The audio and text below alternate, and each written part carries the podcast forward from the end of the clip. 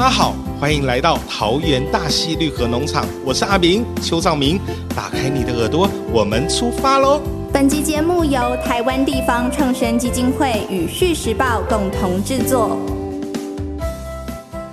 嗨，各位听众朋友们，大家好，欢迎来到趣沙龙。今天我们又来到了地方创生的系列，这个地方创生基金会的董事长陈美玲，美玲姐来到我们的节目。那今天美玲姐帮我们呃带来的呢，这个地方创生的创业家、创新者是桃园大溪绿河农场的农夫邱兆明。各位听众，大家好，我是阿明。美玲姐跟大家 say hello。好，呃，各位听众朋友，大家好。好，那如果你有去过这个桃园，去过这个绿河农场的话，可能对照明哥的声音不会太陌生哦。那今天请这个照明来到我们的节目呢，是要来谈一下关于这个。呃，食农教育，或者是说，呃，从一个都市人，呃，来到一个都会区，但是他变成农夫的这样子的一个历程。那我想要先请这个美玲姐帮我们介绍一下赵明，好不好？你怎么认识他的？我先说一下哈，我们呃，这个地方创生这个节目，我们前四集哈，我们邀请的这个朋友都是来自于。所谓的偏乡。是，那今天我们找了一个都会区的人来的哈，因为桃园市大概是从他们呃升格为直辖市之后，目前它是台湾呃北部就是五六个县市呃唯一在人口是有成长的城市，嗯哼，然后它是一个很大的移入城市，对，然后平均的年龄也比较低。是，所以呃，相较于我们在呃前面讲的，就是他们是属于比较呃人口在流失，嗯哼，可是呃桃园却是人口在移入的一个都会区。所以都会区到底要不要做地方创生？其实本来就是有很多人常常会有的疑问。名词上解释，然后觉得就是，可是它是都会啊，干嘛地方创生？对，就是说我们地方创生是在解决偏乡的问题、人口外流的问题。那它人口在移入啊，而且人口年龄又在偏低，人口又在增长的情况之下。他为什么要做地方创生？所以这个是城市的问题，就是说我们怎么去看待地方创生在城市的这个领域里面，它是不是应该也有地方创生的必要？是。那我认识赵明是在二零二零年台湾地域振兴联盟在这个嘉义市举办的第一届的年会。那个年会，我想大家知道那一次非常的轰动，大概有七百七八百个人哈。对。呃，两天一夜，而且是。非常有热情的全程的参与哦，那几乎是一个我觉得台湾在至少我的经验里面很少那样的一个大型的活动，而且让看到大家的热情哦热忱，然后愿意共同投入一件事情好在那个场域上面。那因为我当天其实我的角色还蛮多的，所以我就在各场次里面在那里呃走来走去这样子。然后就一直觉得有一个人一直想要来自我介绍，在你旁边，对，伴随着你，用他的影子。那那那个人就是赵明啊，然后他就一直在跟我介绍，他是来自这个桃园大溪的赵明这样子哈。然后因为中间时间就会被打断嘛，所以我们可能就交谈一下下，那我才大概知道是他这样。可是真的讲，如果他只有一次的话，我可能会不记得他，因为太多人了，七八百个人在竞争哎。对，那所以后来我就一直发现，哎，他一直靠过来，在一直在跟我刚刚没讲完的，现在再继续补充，甚至呢，他把他的手机打开，哇，他做了什么？他他让这个小朋友到田里面去玩泥土，拍的照片非常非常漂亮，他就一个一个弄给我看，然后就说家长都很开心啊，怎么怎么这样。我就印象很深刻，就这么的一个年轻人这样子哈。嗯，那后来才在这个年会结束之后，他就来跟我约，说我可不可以到他的场域去看一下他们，然后跟他们做一些交流这样子。只知道说他大概是在做食农教育，也就是说他让啊亲子教育能够走进这一个田里面，是，然后让小孩啊可以跟泥土去做接触。现在都市都市的小孩大概都。没有机会去摸到泥土这样子，对，所以我也真的也蛮好奇。然后我讲说，哎，他做的是教育嘛，对，所以我当时候我就约了这个杂学校的校长苏养志，我说，哎，我们做这个。地方创生最后一条路是教育啊，哈，而且这一个呃体制外教育我更有兴趣，嗯所以我们是不是一起到大溪去看一下这个阿明这样子哈？对，当然我还有另外一个目的啦，因为我如果要这样出门的话，阿志就可以当我的司机，而且跟阿志一起玩超好玩的，是 是是，而且他常常有一些很好的 idea，所以那一天我们两个就连妹就一起到了大溪去。不过我们去的那一天是刚好大溪大拜拜吧。哎，所以我们哇，那个交通挑管对时制，间就对，好日子。就我们迟到很久啊，等好久哈。对。但是我们那一天呃，虽然时间并不长哈，嗯。可是呃那一天的互动跟呃了解以后，其实对我来讲，我觉得还是一个感动，嗯。因为第一个他从都市到了这个所谓的大溪，大溪当然大家觉得大溪是老街嘛，豆干，然后 观光客还是很多，对。所以很多人还是会觉得大溪不像乡下。哈。是。可是那个地方其实还是蛮乡下的哈。坦白讲，因为现在的桃园市，嗯。它大概有四十五万的人口，是。可是他们大溪不到十万的人口哦，所以它的区跟区之间还，是很明显的落差的，。嗯，然后大溪其实还有一部分应该还是农田这样，那尤其它是有机的这一块，对，他们要去投入这样。另外一个，我当时候也很希望透过它能够成为桃园的这个粽子头。地方创生的粽子头，因为我真的很希望每一个地方都有一个人可以起来做号召这样子。是是那因为我先认识他嘛，所以我很期待他能够做这样的一个角色。是，这就是我跟阿明的认识的经过。对，所以可是你知道我在听那个林姐你讲这个故事的过程啊，因为我有去研究了一下赵明的过去的经历。你以前在当房仲的时候是不是这样卖房子的？我想分享一下，其实虽然当农夫了，但是业务魂还是一样，还没有是存。在，对不对？所以说，其实那时候在地方创生年会的时候，跟美玲姐接触的时候，我非常开心，想跟他们分享我们关于在农村的喜悦。是我们其实，在农村现在目前也有不一样的色彩。你那时候去找美玲姐的时候，你最想要 sell 给她的是什么？我认为，其实，在关于地方创生或者是农村再生的相关工作，嗯这件事情需要有人的部分一直去做一个对话事情。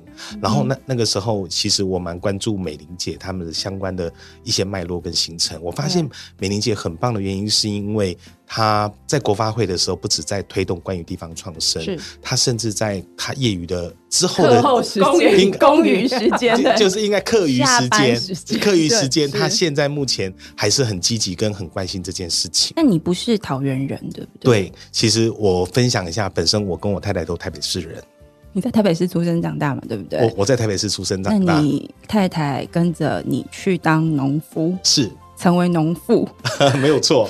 那为什么要这样做啊？很少哎、因为其实很多人就觉得很讶异，说啊，你又没有田，然后你们家三代又没有人当农夫一般，不是都，是他没有土地，对，一般不是都是因为老老妇、对。老母老了累了，然后但又很希望家里的这个土地可以传承下来，然后就回去当农夫嘛？你不是哎、你是跑去用别人的土地，没有错、哦。我想分享一下，其实我跟我太太比较特别的是，本身好呃，应该算是农村里面的三无的人。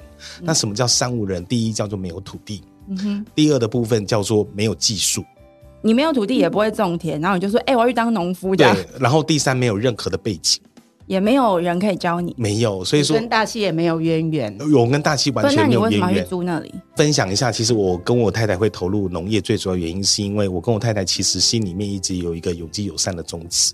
对，说我们退休后要做什么，我们退休后要什么规划。对，对，那那个时候刚好遇到我在三十六岁的时候，那时候房地产刚好走了很多年的多头，刚好开始往下走了。我们那时候想说，哎，我们为什么一定要等退休后来做这件事情？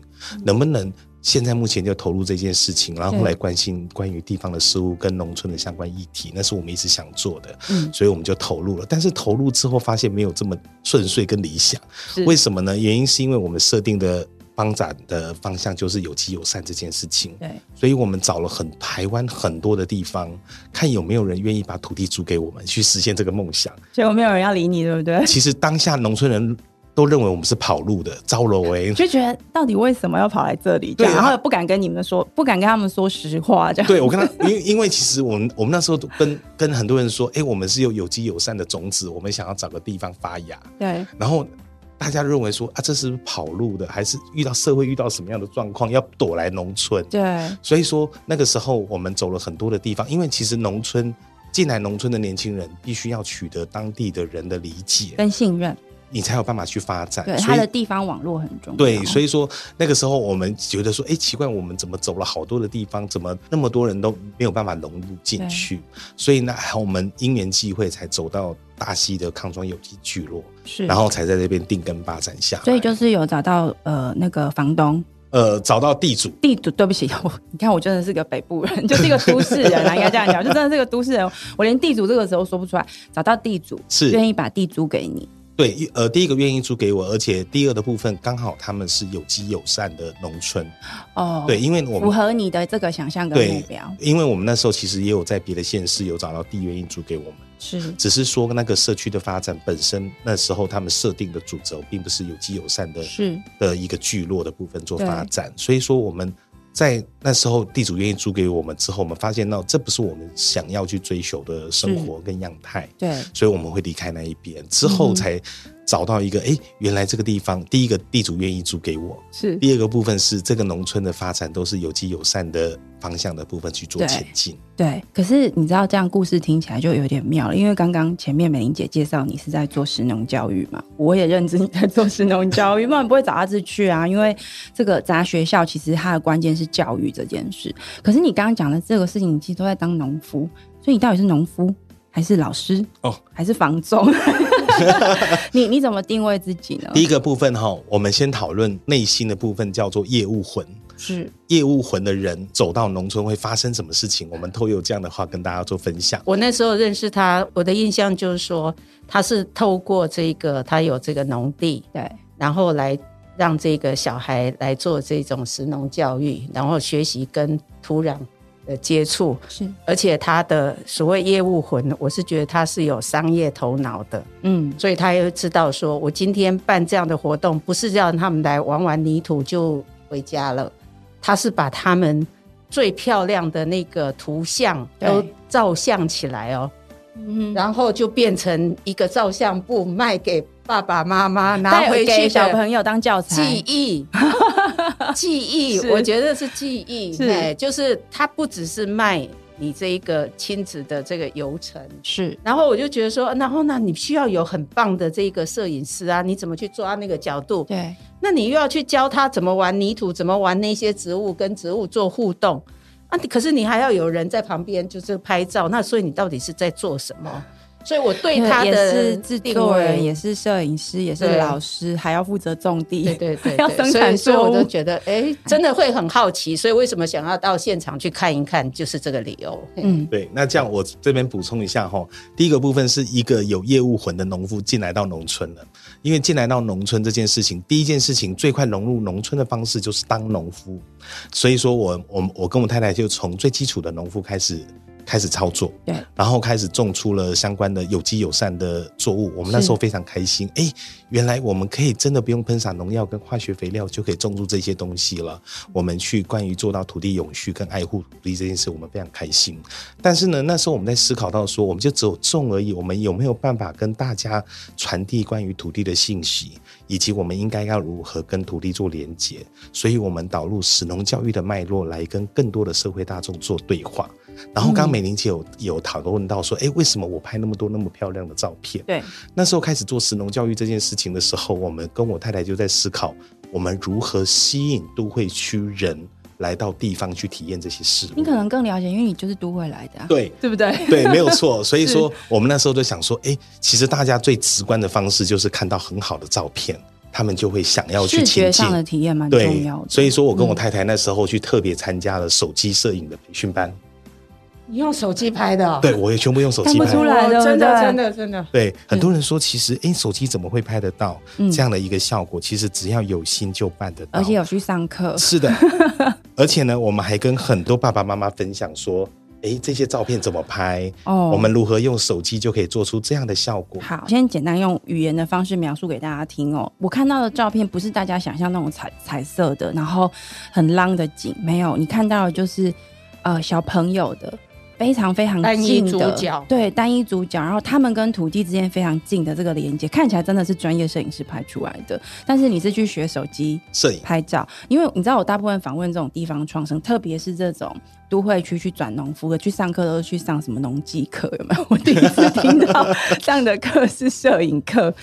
所以那那个时候你们去学这个，然后开始做这个服务，它的这个市场的成长的速度有如你想象中的那样变化吗？呃，比我想象中的快非常多。我觉得需求真的很。原因是因为有很多的家长，他们现在目前六日都面临到我要带孩子出去哪里玩，遛小孩的压力。对，所以说，哎，当他们看到很多关于社群上 FB 或 IG 上分享这么棒的照片在田里面，他们也很非常的期待说他的孩子来到田里面可以这么开心这件事情。是，所以那时候我们的照片拍完一系列之后曝光出去之后，我们的电话就接不完，因为。爸爸妈妈们都很爱宣传这种遛小孩的对好场地，因为他要确保你们活得下去。对，那对对，然后那个时候还有很多的妈妈跟我们分享，太划算了。我说为什么？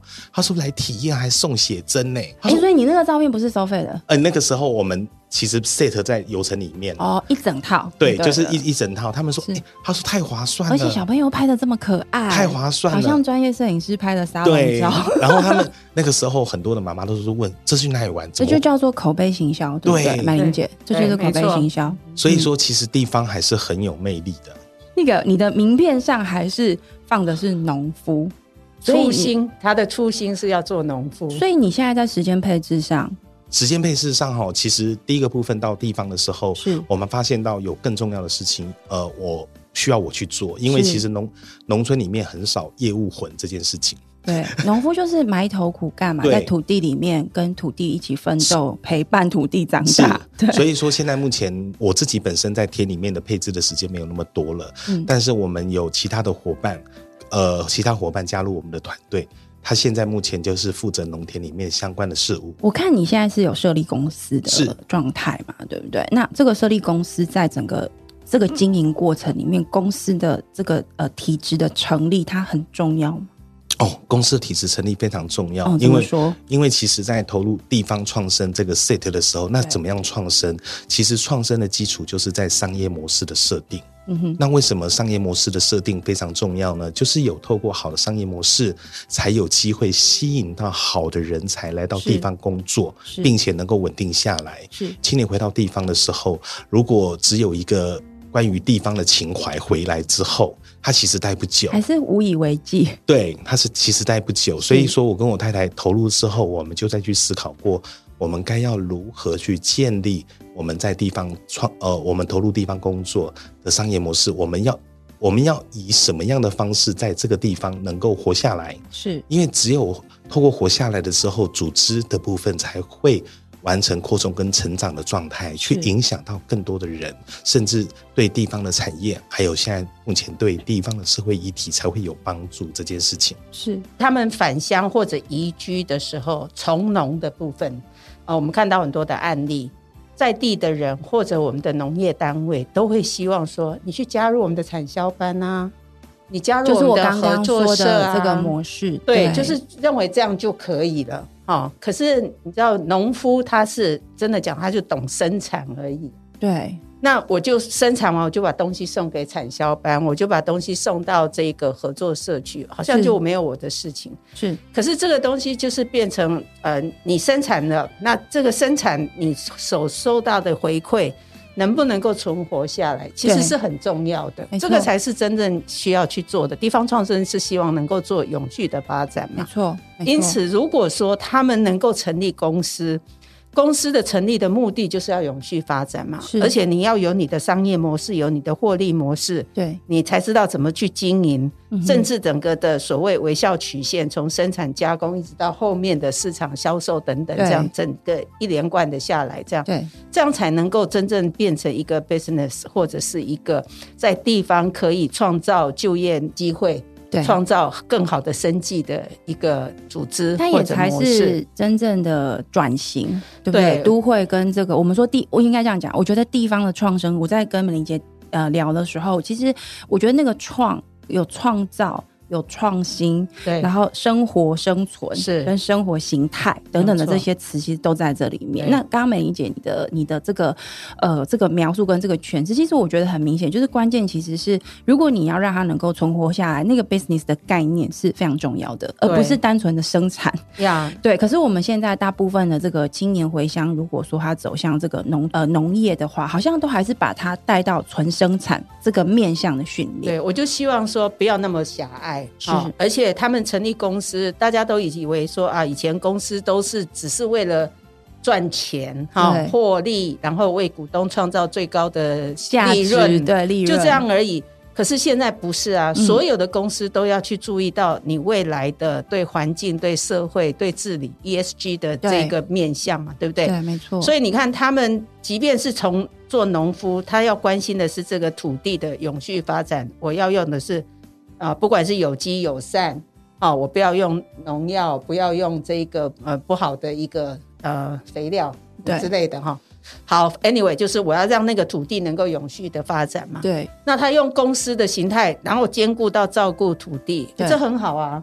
嗯所以这是一个很，我觉得是一个很正常的，而且是我们应该去 promote 的一个一个发展的一个状态，这样子一个方向。刚刚美玲姐你讲到一个关键，就是说它能不能够延续下去，这个事情是关键。再来就是说 ESG 这是一个很 buzzword 的，特特特别是这一年吧，我们就到处都听得到。可是刚刚听完，没错，赵明在做的事情就是 ESG 啊，是啊，对不对？就是环境、然后社会社会、是然后治理，是因为其实哈，我们现在目前其实社会大众还有企业非常关注 ESG 的议题，没错，特别是企业，因为其嗯实他们现在目前面临非常大的减碳压力，是而且呢，大家有没有发现到最近物价变好贵？没错，而且后面会越来越贵哦为什么？其实我们过去在消费的时候，完全不用考虑到生产成，就是环境成本这件事情。对，但现在目前 ESG 跟现在目前永续目标导入之后，对。未来的部分都必须要加上碳税。对，就是呃，过去我们把它外部化的这些成本，现在全全部都要记进来了，就不能够再把所有这些呃后果 不好的东西都交给我们的后代去承受，是是我们现在大家要共同承担。对，所以说其实我们认为。关于现在目前在地方的工作者，还有一个使命，需要告诉人家说，关于环境现在目前维持的维护的重要性。你可不可以跟我们分享几个在你的这个食农教育里面？因为这样我比较理解你的你的核心服务是什么了，哦就是不不只是农夫农作，而是你把你农作过程当中累积的这些 know how 价值，你把它转译成呃你想要传达的那个核心理念。哦，好，我了解。嗯，那现在我想跟大家分享一下，我们食农教育到底是希望要传达给消费者什么样的讯息？有很多的消费者说，呃，他们认为说食农教育就是要支持。关于台湾的农特产品这件事情，其实没有这么简单哦。其实食农教育在讨论的范围非常广。我们总结的部分，用消费者的语言的部分，总共有三个目标。是第一个目标是对土地产生认同感，然后很多人都会问说，那对土地产生为什么是怎是怎样这样？对对？为什么我们要对土地产生认同感？这件事情跟土地做连接是很重要，因为我们跟很多的家长对话的时候，因为你的孩子对土地产生认同感之后，他才会对自己产生认同感。当他对自己产生认同感之后，他才会对家庭产生认同感这件事情。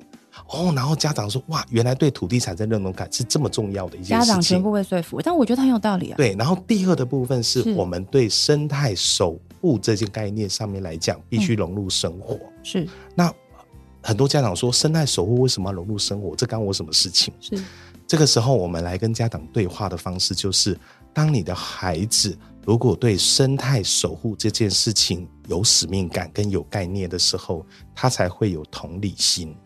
当他有同理心的时候，他就可以更顺畅的面对关于现在目前他人生未来会遇到的瓶颈跟困难，因为他会去知道他有说，能量，对对不对？他会去知道说我该要怎么样去换位思考，是我该要怎么样去告诉人家说我现在目前遇到的麻烦跟困难跟问题，所以同理心非常重要。是第三的部分就是让他们理解食物的运用跟食物的选择。是诶，这个时候很多的家长就会问说，食物的运用跟选择很重要吗？可以吃就好了，为什么我要去在意这件事情？因为当孩子能够去理解食物的运用跟选择的时候呢，他未来人生遇到很多的麻烦跟问题的时候，他才有办法做出正确选择。诶，为什么会正确选择对，你？看我的表情就立刻就是什么？为什么跑到那里去？为什么为什么会去影响到正确选择这件事情？因为他连食物这件事情他都很在意，那他就会清楚知道吃什么食物对自己身体好，吃什么食物对自己身体不好。透过这样化的方式，他就能够更理解的，因为其实人生就是很多的选择题。是在不同的阶段有不同的选择题出现是，但是在这些选择题出现的时候，我们该要如何去做出正确的选择？这件事情是一个很大的课题哦，谈起来非常难，但是做起来很简单，就是从食物的选择开始。哇塞，我觉得好很有哲理哦而且很有说服力耶。因为你知道为什么我要这样讲吗？因为我最近有个朋友，我自己没有小朋友，所以我老实说，你在讲那个亲子，你刚刚给我看那个照片，我就想说，嗯，可是那我就不能去玩了 这样。但是说回来，小朋友，我觉得所有的父母亲在小孩子差不多在我自己的身边的朋友们，大概小孩子在两三岁的时候，都很在意，就是说他要如何教育他的孩子，特别是我们这一代的父母亲。那我刚好前阵在跟我一个朋友聊，他就跟我讲说，他小朋友现在两岁。然后他跟我说，他一直在想要教育他孩子什么，我就说那你要给他什么？他就说他想要教会他什么叫正直，可是他不是用中文讲，他是用 integrity 这个英文词在跟我讲。可是你知道英文的这个 integrity 这个词，中文翻译叫正直，可是它还有包含整合，就是你有一个相对整合的完整的人格。我刚在听赵明讲的时候，我就觉得对，有道理，正确的选择，具有同理心，换位思考，对不对？然后第一个是对，要认同土地。要有认同土地，因为他要认同土地，他才能认同自己，认同自己才能认同家，认同他自己的生命，这不就是 integrity 吗？对对对不对？所以我，我觉得蛮有道理的。但我蛮好奇的是，这一整套你是怎么把它发展出来的？哦，我想分享一下，其实哈、讨论教育这件事情，我认为生活化很重要。是因为如果不生活化的时候，感觉很像在一个老师在上面讲他的很多的知识跟东西，但是我们没有办法运用到生活层面上面来讲，是，教育就会变得非常的遥远。没错，所以说呢，我们刚刚在讨论第一个土地认同感、同理心，跟接下来的食物选择，我们应该要从哪个阶段跟大家做对话？嗯，第一个部分是我们在讨论的第一件事情叫做土地认同感，那就是是要去接触土地。对，那在接触土地的时候会发生什么事情？接触土地的时候，我们会去告诉他在土地上发生的事情，嗯比方说是植物怎么长大的，是它在长大的过程当中遇到了什么样的麻烦跟问题，他们是怎么解决的所？以我们看到你照片里面有那个小朋友在泥地里面，是的，他就是在摸土地，感受土地。没有错。所以说，透有感受土地的过程当中，他们开始亲近土地之后，才会去理解土地这件事情。嗯因为土地里面有非常多的知识可以去深入跟探讨。是那第二的部分是我们要如何对生态产生认同感。是其实我们可以利用农村的导览的阶段的时候，告诉他们农村的事物，还有为什么会出现这些昆虫，对，还有为什么会出现这些动物，是然后来跟他们做对话。比方说，接下来到七月份的时候是独角仙的季节了，我们就可以去看独角仙。我看现在好多小朋友在养独角仙的那个幼体，我记得对叫什么？这叫积木虫哦，对对对，对积木虫，积木虫很大一只，圆圆的，对对，他他们透过这个过程当中，他们就能够去理解关于独角仙的整个生长的过程当中，哎，发现到原来因为孩子的部分没有办法去理解关于生态很多的样态，没错，但是他让他们觉得说他喜欢这个虫之后，他想要去理解它，对，透有理解他的时候，他才会去保护他。嗯哼，那在这个过程当中，他愿意保护他的时候呢，我们去关注到土地的议题，关于到土地的里面的发展的脉络，是。都是一个非常棒的一件事情。嗯哼，对，之后我们还会带到手作活动，我们亲自带着他们从产地到餐桌，对，就是我们刚刚采起来的作物的部分，我们能不能运用简单的手作的体验对，来告诉他们食物是怎么料理的？对，比方说泡菜 DIY，、嗯哼，还有比方说我们可以如何去炒一盘菜。是的部分，让他们理解到说，哎，原来做菜是这么简单。小朋友自己来，第一个部分是我们会带领他们，是而且我们希望推广的是关于爸妈能够一起来一起参与这这样子件事情。是这个美玲姐，你觉得刚刚那个赵明讲的跟你想象的是一样的吗？还是超出你的原本的对他的认识？哦，我原来对他的认识当然只有他在操作他的商业模式以及他很黏以及他很黏这件事。啊，但是但刚刚听他这样说哈，因为这一两年来，我发现他他们真的很深入，嗯。广度、深度都已经很大的扩散，而且现在找出自己的核心的价值，是然后应该要怎么样去操作哈，跟对这个经营呐哈，他们想要的一个创生的一个 model。是，我觉得这个是我们在做食农教育里面或者食育教育里面，其实就是很重要的。是怎么？样让这一个呃农业渔业的东西变成我们生活里面的一部分。我们真的讲，我们从小的教育，真的我们会吃菜，不知道那叫什么菜，对不对？对，会吃鱼，也不晓得它叫什么鱼。我就是那一代。其实大部分人都是如此哈。对，那我们真的希望说，改变一下我们未来对下一代的教育的模式，嗯，真的让他们去认同土地，认识他的故乡。是很多的东西，周遭生态成为生活里面的一部分的时候，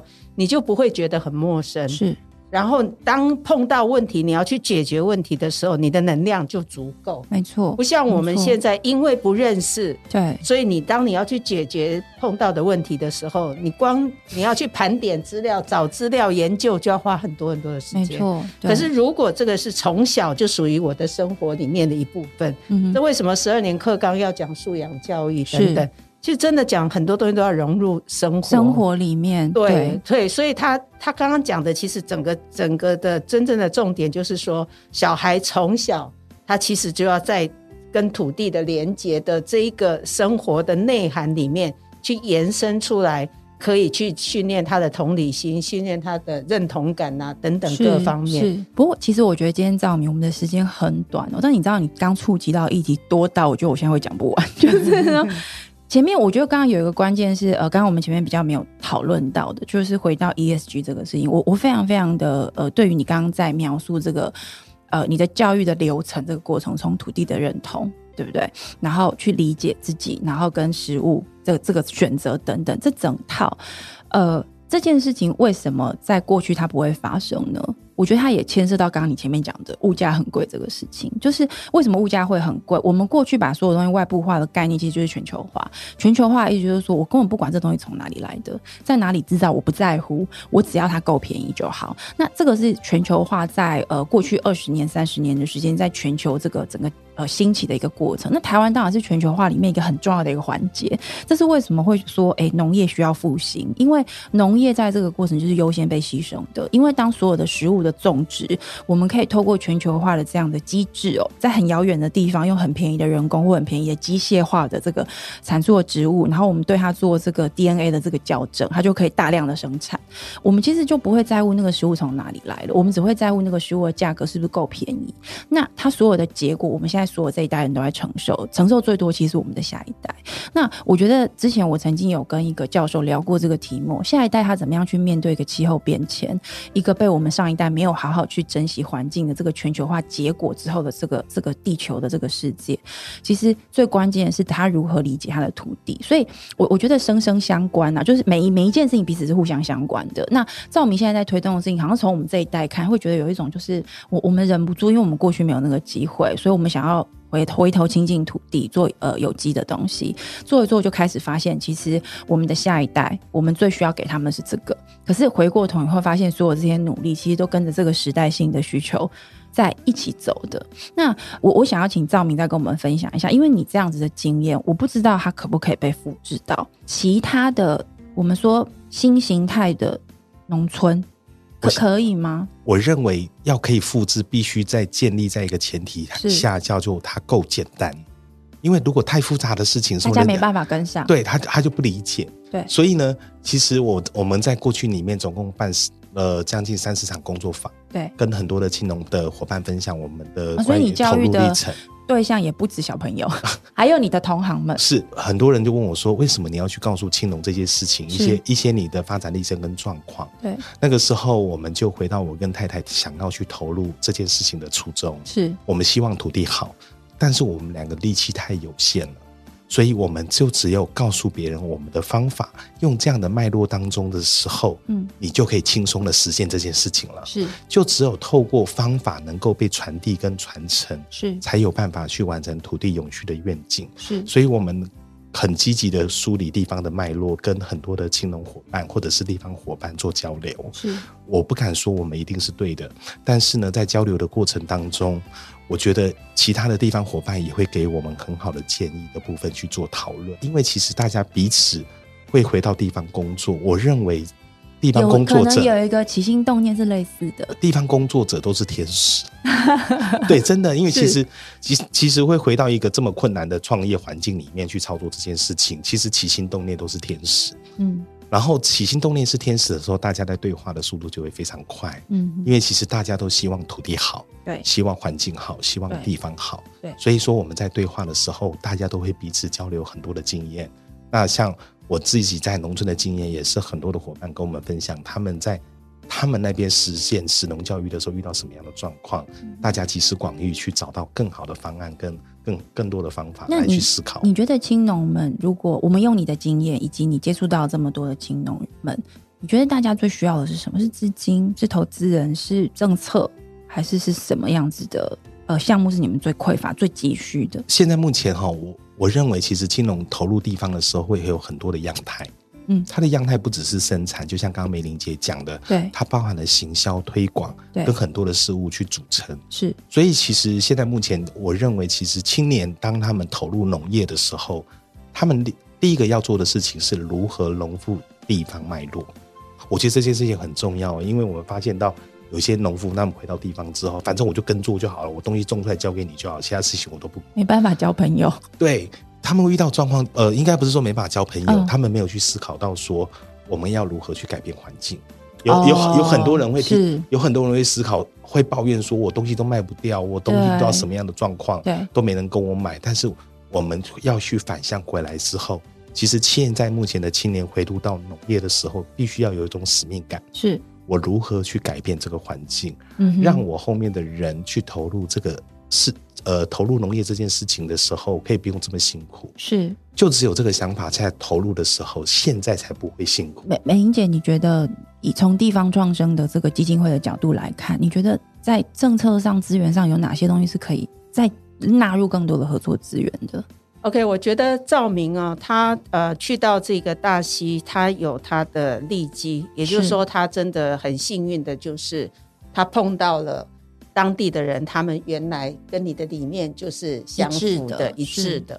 其实我们有很多的青农所谓返乡回去二代接班的，嗯，其实跟上一代有很大的冲突，因为上一代他们一直希望我就是要用农药，我就是要用很多的肥料，就是大量生产的概念。对，就是说他们过去的那种呃种植的那种呃文化是。根深蒂固，然后长一辈就是那样的一个思维，然后我种完以后就把东西送给农会就没事了，我钱收到了就好了，这样。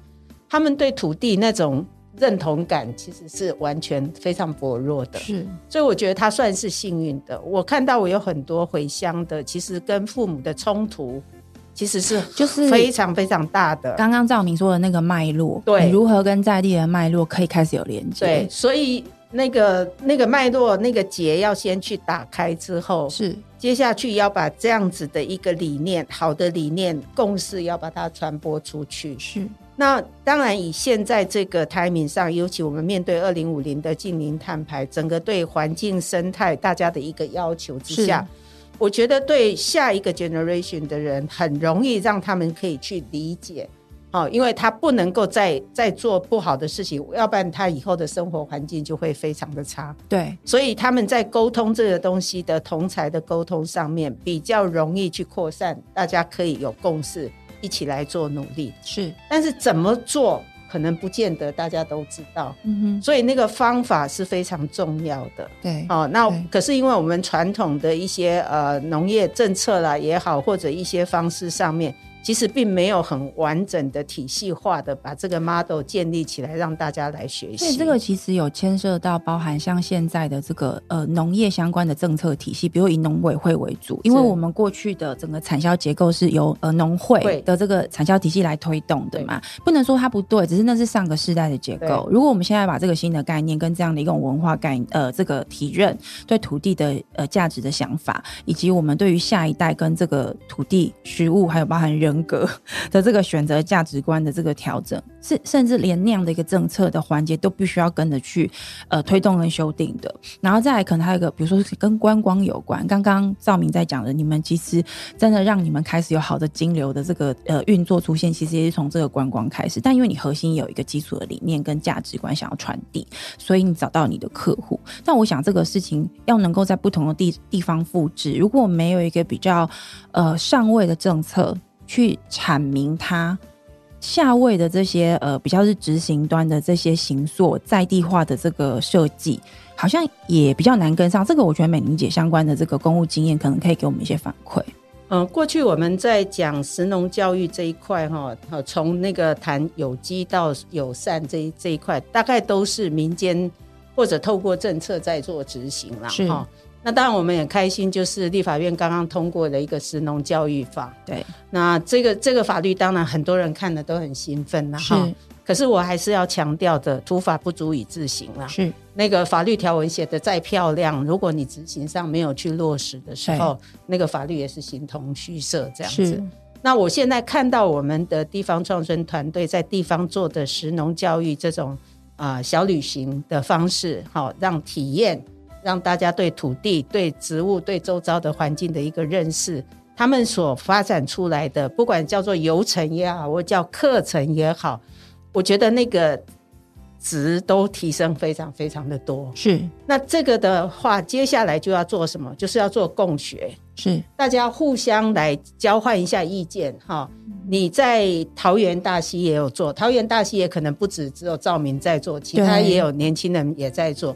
那彰化也有朋友在做，是。花莲、台东也都有，你们就是要互相交流、互相学习，嗯哼，然后再来看看有没有可能把大家的优点，把它再凝聚以后，变成一个多重的 model。我觉得当然不是唯一的 model，是，但是可以有一个多元的 model，是。那将来让后面的人、后继者，他就可以比较快速的，不要走错很多的路，没错，没错，能够马上去抓到那个要领，这样子，所以。